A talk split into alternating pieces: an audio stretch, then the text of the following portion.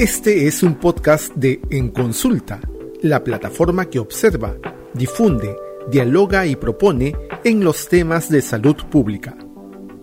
Esto es Asunto Público con Hans Landolt. Bienvenidas y bienvenidos a la entrevista de hoy, 23 de junio, en Asunto Público. Una vez más, vamos a ocuparnos de la contrarreforma educativa que impulsa el Congreso de la República con el guiño cómplice del Ejecutivo. En esta ocasión está con nosotros Ricardo Cuenca, psicólogo social de larga y destacada trayectoria en el campo de la educación. Él ha sido eh, ministro de Educación, es investigador principal eh, del Instituto de Estudios Peruanos y profesor principal en la, eh, de la Universidad Nacional Mayor de San Marcos, entre otras y varias e importantes responsabilidades. Bienvenido, Ricardo. Un gusto contar con tu participación. Nada, muy buenas tardes, Hans. Un gusto y buenas tardes con todas, con todos quienes nos están escuchando. Bueno, todos sabemos que el gobierno se puso de perfil ante la mal llamada ley que impulsa la calidad de los materiales educativos y recursos educativos en el Perú y le dejó eh, la puerta abierta al Congreso para que la apruebe por insistencia. ¿Se trata, crees tú, de un acto de irresponsabilidad? Se trata de un acto de irresponsabilidad en tanto está renunciando al órgano rector y a la función rectora que tiene el Estado y que tiene la educación en particular, porque si algo hay que reconocerle bien a este Congreso es que suele poner nombres muy marqueteros, ¿no es cierto? El de la autonomía universitaria, el de los materiales, el de la calidad educativa por los materiales, pero todos estos en el fondo lo que tienen es una una, una, manifiesta ah, manera de expresar intereses particulares, ¿no? Entonces, al ponerse de costado, al no observarlo, lo que está pasando es que está renunciando a la rectoría que le corresponde y, eso es preocupante porque las contrarreformas ahora ya van dos y creo que van por la de los docentes. Este, desde que estuvieron, siempre recibieron asedio, pero siempre tuvieron como al Ejecutivo como un parapeto, ¿no es cierto?, los ataques, en cambio ahora, este, a pesar de que observó la, ley de mm, SUNEDU, ¿no es cierto?, de educación superior, eh, su bancada sigue votando a favor de eso y ahora no observó la de la ley bajo la idea de que no tiene que confrontarse con el Congreso y yo creo que al contrario, hay que crítica y hay que sentarse a conversar, ¿no? Exactamente, ¿no? Porque eh, acaso se puede carecer de opinión sobre un tema tan importante, o sea, se puede en general carecer de una visión de política educativa, eso es lo que me parece que es eh, carecer de capacidad de gobierno, ¿no? Y sobre todo porque, a ver, desde mi perspectiva, y ahí discrepo con la posición del Ejecutivo y del ministro, este, Gobernar es sentarte eh, a discutir con argumentos políticamente con quienes piensan distintos a ti para sacar adelante cosas. De lo contrario, este, soy solo un implementador de las decisiones que toman otros. Y entonces, ah, para mí es una manera correcta de gobernar y es por eso que discrepo. ¿no? el, gobierno significa eh, tomar decisiones, hacerte cargo de aquello que el marco legal además te te marca eh, la cancha para hacerlo, ¿no? Y este, pero creo que Hans estamos ante, y lo he dicho varias veces y, lo, me reafirmo en ello, estamos ante en un momento con una clara expresión de precariedad política en el país, ¿no? Y este, y esto más allá del daño que le hacen a la educación es una muestra de esa precariedad política. ¿no? Exactamente, por eso te decía el tema de la irresponsabilidad, porque me parece hay un, se omite clamorosamente el liderazgo y se transfiere bajo la mesa, digamos, esa responsabilidad de, gobernar. Pero traía este punto previo, por decirlo así, eh, a colación, porque se ha dicho, y tú lo acabas de decir también con razón, ¿no? que la ley en cuestión esta atenta contra el rol rector del Estado en la educación, pero también porque permite que el interés particular prime sobre el interés colectivo, ¿no?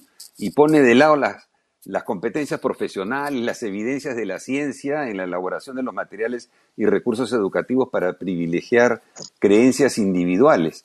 ¿Cuál es tu apreciación sobre este aspecto en particular? Este, no, coincido, coincido contigo en el que, eh, a ver, esta ley eh, creo que hay que darle una lectura de la cantidad de daños que ocasiona en varios flancos. El primero que efectivamente tiene que ver con, debilitar en la teoría del Estado. Segundo, con que algo que aprendimos en el sector hace 15 años por lo menos, es, o un poco más, que las eh, políticas educativas necesitan un respaldo profesional. ¿cierto? Y cada vez se hicieron de manera más profesional, respetando los pasos de una política pública. Y entonces lo que se está haciendo ahora, al contrario, es desconocer este avance porque intereses particulares, en este caso de un grupo de padres de familia, porque no es verdad que todas las familias van a participar, ¿no es cierto? La letra chiquita es la que, la que no dicen, eh, sino que son aquellos que tienen intereses particulares, religiosos, conservadores, para evitar que surjan algunos contenidos. Entonces, debilita el, papel rector del Estado, eh, desconoce el proceso de profesionalización para elaborar políticas públicas.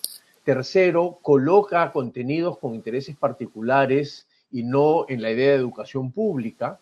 Ah, y cuarto, que va a ocasionar un problema enorme en la operatividad. O sea, yo creo que las personas no saben muy bien lo complejo que es elaborar materiales educativos, el tiempo que tarda y cómo a partir de esto te aseguro que van a haber estudiantes que no van a tener textos escolares en mucho tiempo.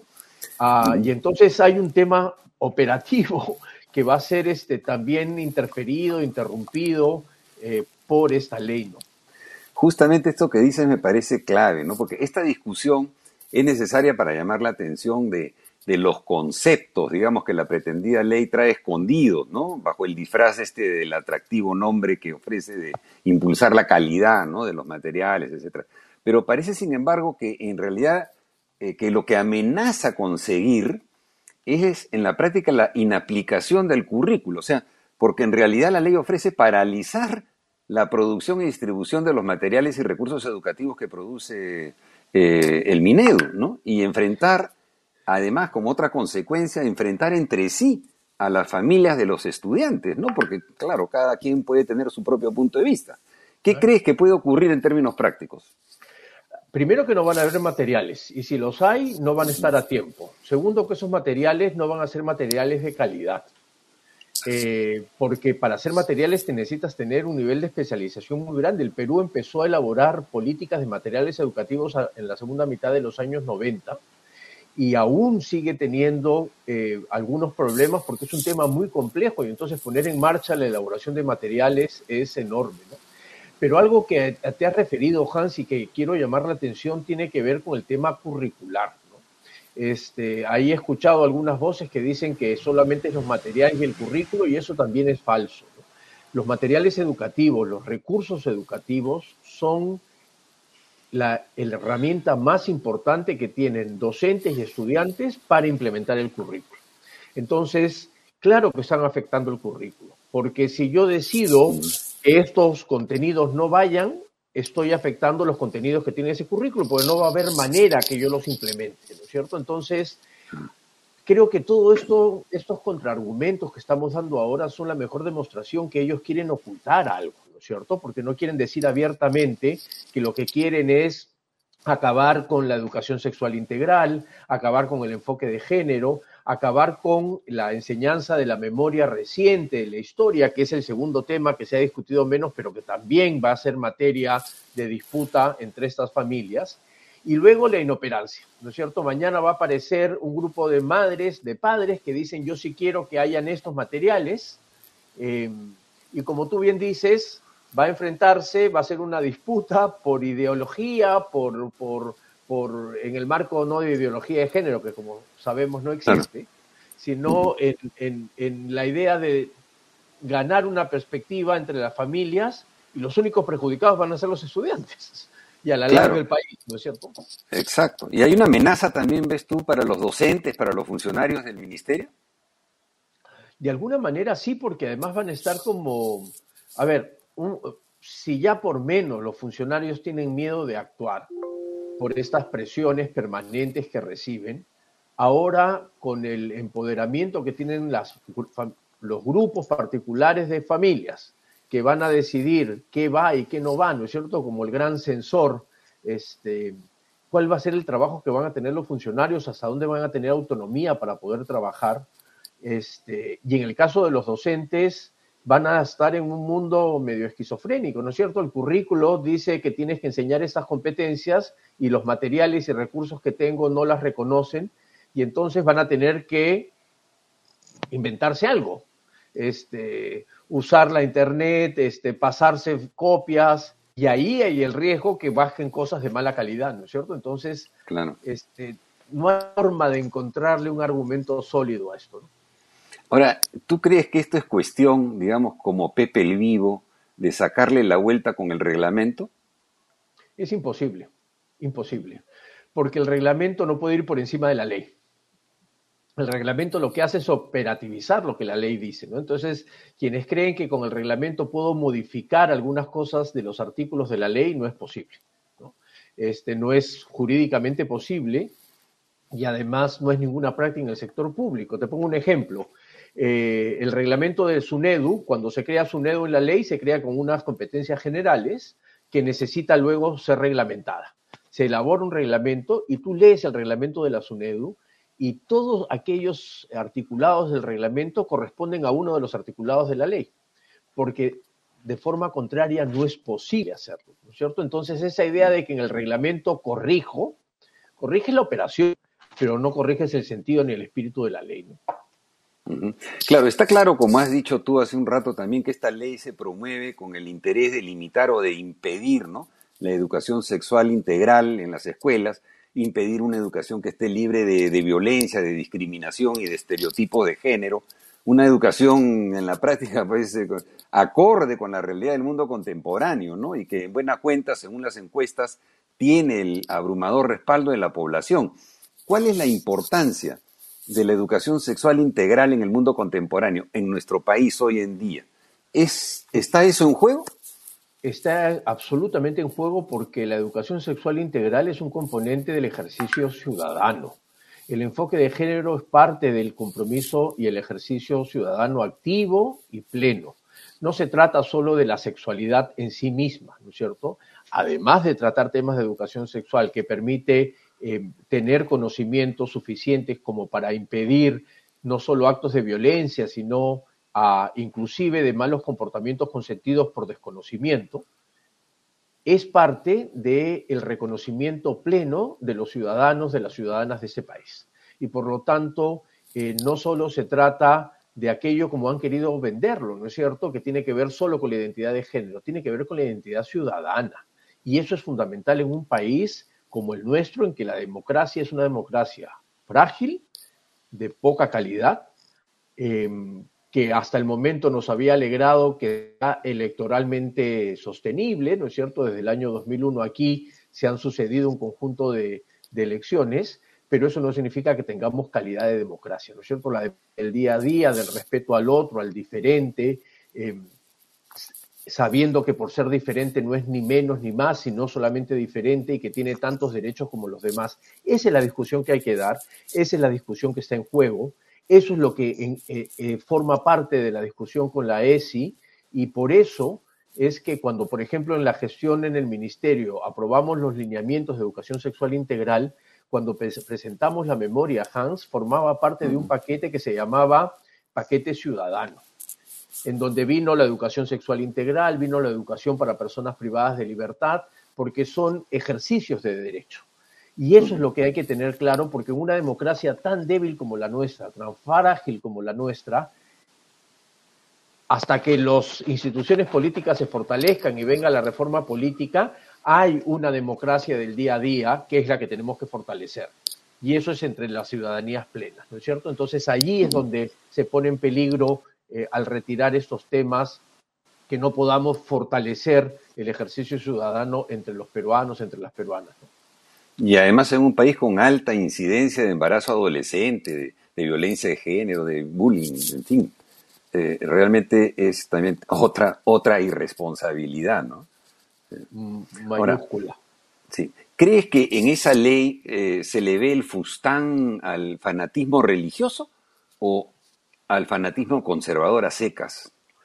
Este, yo creo que en principio al conservador a secas, ¿no es cierto? Este, lo que pasa es que ahí aprovechan los fanatismos religiosos en entrar, ¿no? Estamos viviendo en general un momento conservador muy fuerte, este, que otra vez antes era más o menos este, equilibrado, tenido, porque la clase política estaba comportándose de manera menos conservadora. ¿no? Sin embargo, una sociedad como la peruana, altamente conservadora, se genera la tormenta perfecta porque ahora el legislativo, el ejecutivo eh, son fundamentalmente conservadores y por lo tanto están em, eh, formándose, como te digo, la tormenta perfecta, ¿no es cierto? Ciudadanía conservadora y Estado conservador nos hacen llevar a estados incluso totalitarios en su grado extremo, ¿no es cierto? Entonces, este, eh, es un momento conservador muy, muy, muy, muy duro el que está viviendo el país, ¿no? Esto me parece que justamente trae a colación esto de, oponerse en realidad, como dices, a un razonamiento crítico, autónomo, que lleva a situaciones, digamos, macartismo era en la era del siglo pasado, eh, pero acá eh, se ve hasta ahora en, esta cadena de cines que termina advirtiendo sobre escenas con ideología de género. Es una cosa eh, ya desequilibrada, absurda. Sin duda, sin duda. Yo estoy empezando un pequeño estudio para rastrear los orígenes de la noción de ideología de género, que desde mi perspectiva es un eslogan, ¿no es cierto? No es un concepto. Y por lo tanto es un uso muy, este, nuevamente, marquetero, que pegó mucho, que lamentablemente no supimos darle toda la, la, pelea política que se le tuvo que dar, por ejemplo, en el año 2017, cuando se judicializa el currículo este, la respuesta técnica fue insuficiente e inapropiada, porque termina siendo un eslogan muy pegajoso, ¿no es cierto? El eslogan no es ese, esta manera de cómo quiero vender una idea este, eh, con fines eh, propagandísticos. Y entonces, ideología de género es el eslogan de propaganda de los grupos conservadores. Y entonces, eh, por eso es que pega y por eso es que eh, una, cadena de cines alegremente puede utilizar esto sin siquiera reflexionar qué significa ideología de género, ¿no es cierto? Exacto. Este, eh, y cómo es de, complejo el asunto que, digamos, el grupo empresarial que está detrás es capaz de iluminar su edificio con la bandera eh, que, que representa a las identidades LGTQ más y este, en la misma empresa aparece este aviso que, bueno, fue retirado y todo por la presión de las redes y por la... Entonces, este, es un eslogan muy poderoso, publicitario, que hay, que hay que entenderlo como tal, ¿no? Exacto. Ahora, en esta iniciativa tan fuera de lugar, digamos, pero en la que el Congreso lleva la batuta y de las narices al Ejecutivo, ¿qué se puede hacer desde la sociedad civil?